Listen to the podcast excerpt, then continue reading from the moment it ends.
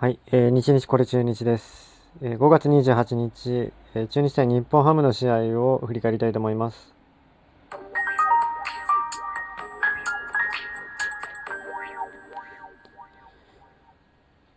はい、えー、5月28日ですが、中日は日本ハムと札幌ドームで、えー、試合がありました。えー、結果ですが、1対10で中日の負けです。はい、えー、この試合は、えっ、ー、と、もう、大野が崩れてしまって、もうほぼ捨て試合になりまして、その後、えー、もうピッチャーがね、えっ、ー、と、最近上がってきた人たちのテスト登板日みたいになりました。まあテストはできたから良かったのかなと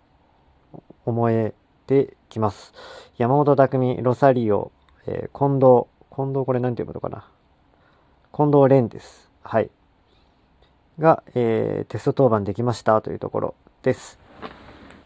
あの、ちょっと前のね、えっと、振り返りの時にも言ったんだけど、もしかしたら、えー、大野あたりがね、あのー、パリーグ捕まるんじゃないか、みたいなお話はしたような気がするんです。やっぱ現実になってしまいました。はい。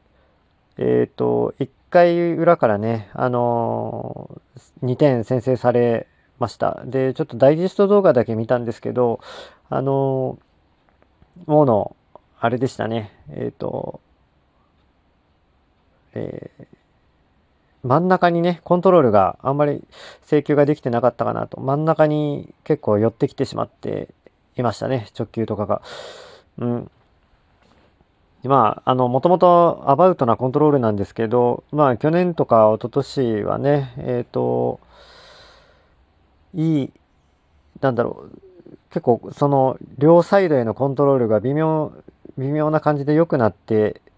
たこともあり、で、あと、まあ、得意のね、スプリットですか、落ちる球があって、えー、防御率、2年連続防御率1位を獲得してたんですけど、もともとね、えっ、ー、と、まあ、コントロールはアバウトでしたから、で、そういうのが昨日、あ、昨日じゃねえや、この試合は出ててしまったのかなという印象ですね。11安打打たれ 4, 4イニング70撃11アンダーを打たれてますと、三振も2ということで、まあ、あの、与田監督のマウンドが硬かったのかなとかっていうコメントが、えー、記事で出てましたけど、すいません。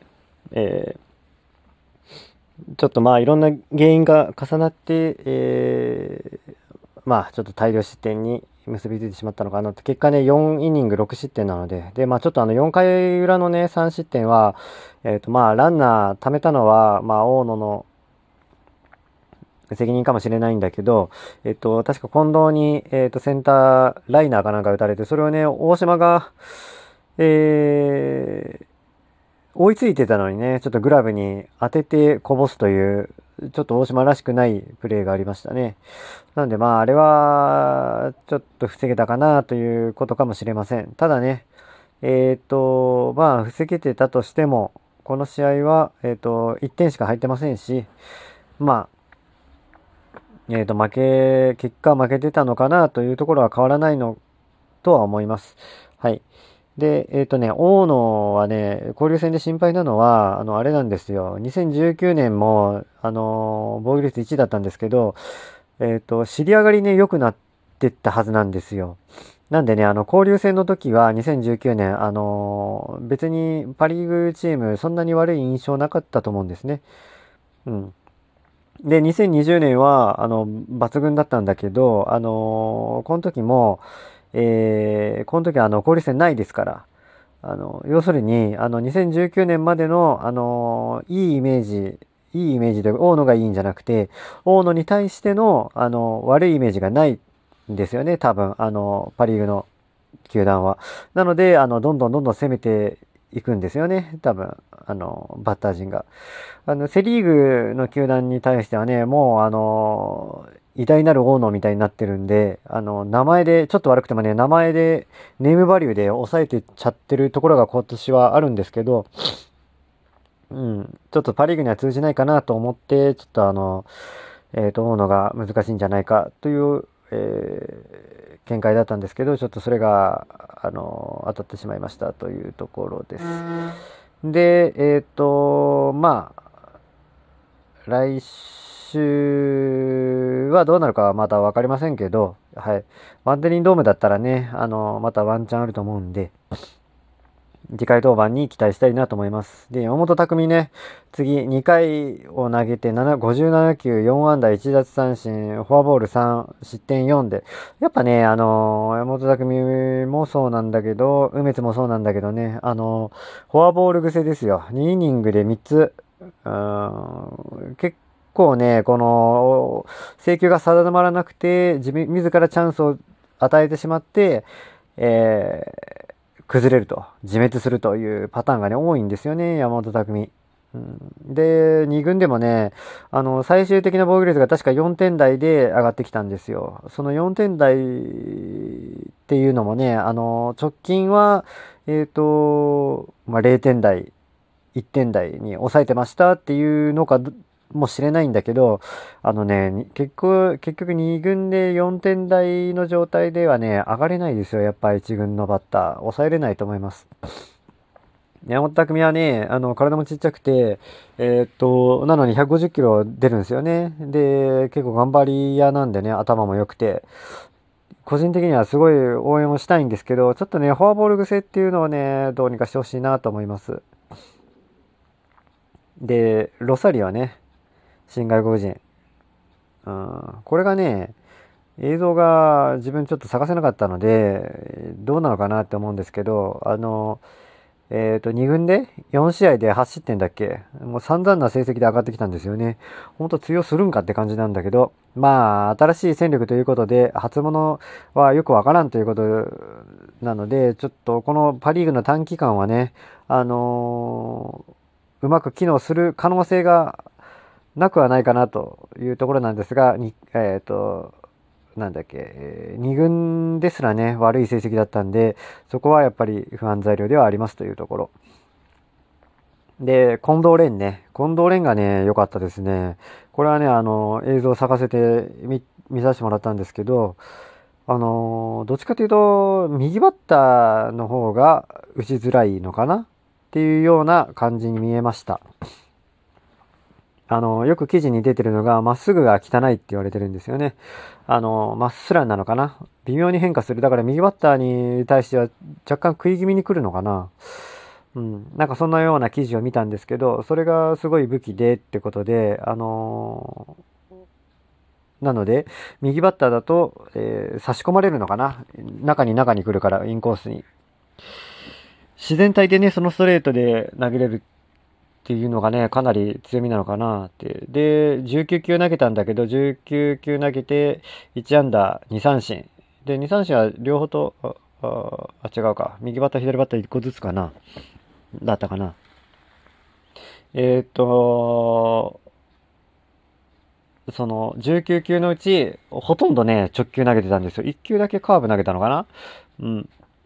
で、なのでね、あの、この直球、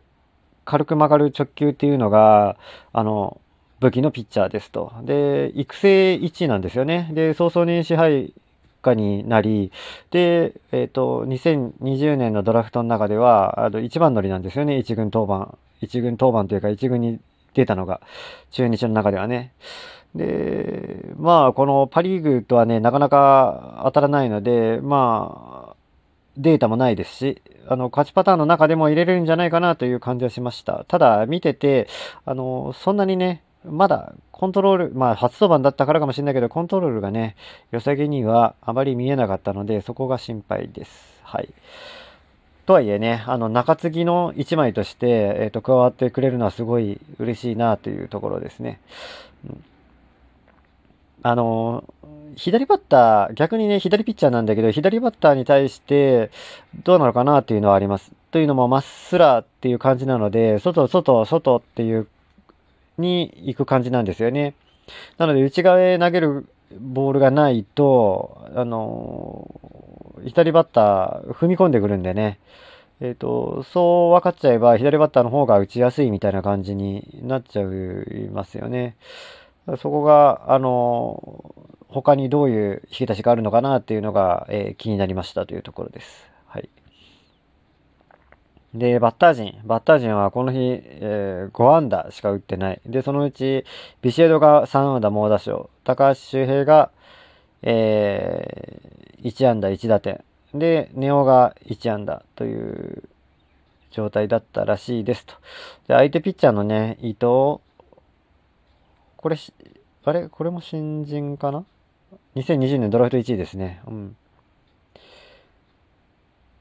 なんだけど、まあ、まあ、しょうがないですね。中日、えっ、ー、と、新人は初物には弱いっていう昔からのね、お家芸みたいなやつがあるんで、うん、まあ負けるときはこんなもんでしょうという感じで10点取られましたが、まあそんなに尾を引かない、負けなんじゃないでしょうか。うん。というところで、なんとかね、あの、イーブンには持ってきたいなというこの3連戦ですね。というかまあ昨日はもう勝っていて、まあ結果を知ってるんですけど、まあ今日ね、えーまあ、なんとか負けない、勝てば御の字なんだけどね、あの、負けないか、引き分けとかにあわよが持っていけるかというところを期待したいなと思ってます。はい。ちょっと今日はピッチャー中心に、え、振り返りになったんですけれども、はい。まあ、大野はね、あの、バンテリンドームで投げればなんとかいけますから、試合も作ってくれるし、大野に勝ちがつくかどうかはわからんけど、えっ、ー、と、なんとか、ね、あの、セリーグ相手ならなんとかなりますし、パリーグ相手でもバンテリンドームだったら、えー、試合は作れると思うんでね、あのー、まあ、名古屋で頑張りましょうよというところです。うん。やっぱ血のりを生かしてね、あの、不得意な分野では勝負しちゃいけませんから、勝負の世界。はい。というわけで、えー、振り以上で振り返り終わりたいと思います。え、お聴きいただきありがとうございました。